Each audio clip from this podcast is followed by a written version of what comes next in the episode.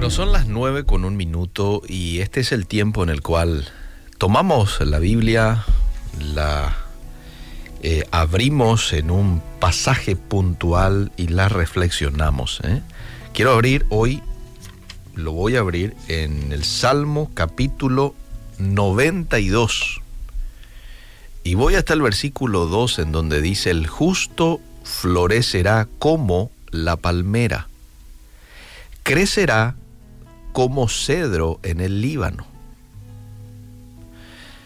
Amable oyente, tanto la palmera como el cedro no están apoyados en una espaldera ni son podados por el hombre. Hay un escritor muy conocido que dijo en cierta ocasión que las palmeras y los cedros son árboles de Jehová. ¿Sabes por qué? Porque a su cuidado florecen. Su cuidado florecen. Nadie va a podar eh, ni la palmera ni el cedro. Así son el hombre y la mujer justo, justa, según la Biblia. Dios se encarga de tener un cuidado especial para con ellos. Ahora, lo interesante de estos dos árboles, tanto la palmera como el cedro, es que se mantienen siempre verdes y atractivos en todas las estaciones del año. En verano, pero también en invierno. Lo que bueno nos podría a nosotros indicar de que los creyentes no son santos algunas veces y algunas veces son impíos. No, el creyente es santo siempre. Y el creyente debe ser luz y sal siempre. Ellos permanecen en la belleza del Señor bajo todos los climas. Estoy hablando del creyente ya. Nadie podría contemplar un paisaje en el que hubiera palmeras o cedros sin que su atención se fijara en estas alturas reales. De la misma manera ocurre con los seguidores de Jesús. Son observados por todos. Y fíjate vos que el propio Jesús en Mateo 5:14 lo que le dice a sus discípulos, ustedes son la luz del mundo. Una ciudad sentada sobre un monte no se puede esconder ni se enciende una luz y se pone debajo de un almud, sino sobre el candelero y alumbra a todos los que están en casa. Para eso está la luz, no para esconderla, para colocar en un lugar estratégico de manera que pueda alumbrar a toda la casa.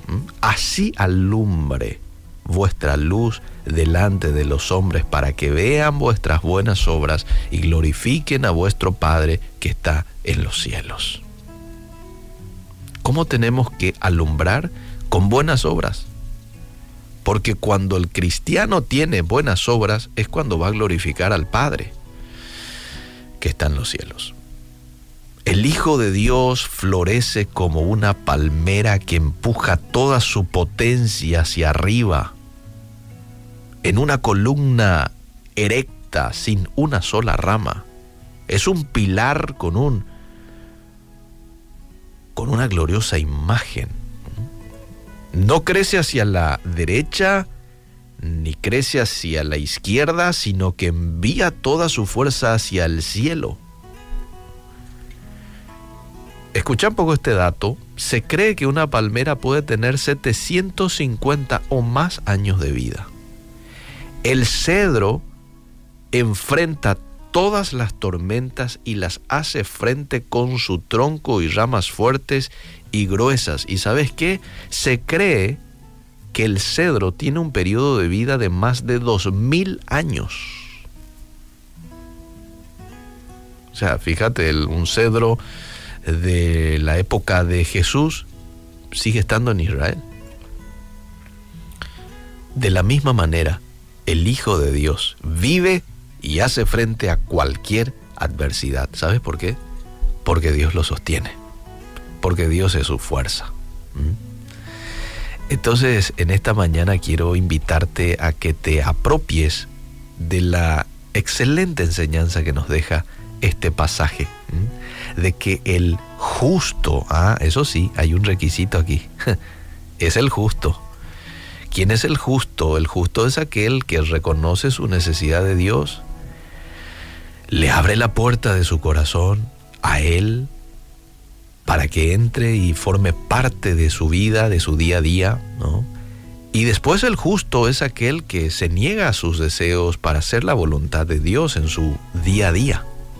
No es alguien que, bueno, una vez toma la decisión y ya, mañana voy a hacer mi vida de vuelta. No, es una vida de sometimiento a Dios.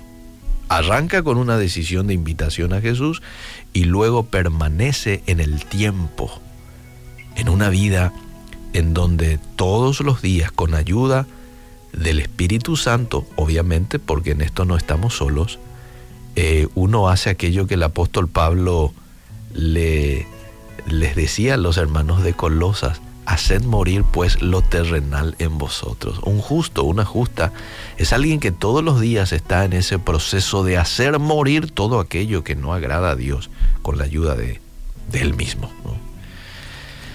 Y si este es tu caso, entonces decirle a Dios, Señor, yo quiero crecer como lo hace la palmera. Y tu palabra dice que eso va a ocurrir. De la misma manera quiero hacer frente a todos los obstáculos que se puedan presentar como lo hace el cedro. Y la Biblia nos da la garantía de que eso va a ocurrir. Así que no nos queda otra cosa que agradecer a Dios porque Él tiene cuidado de sus hijos. Él tiene cuidado de los justos.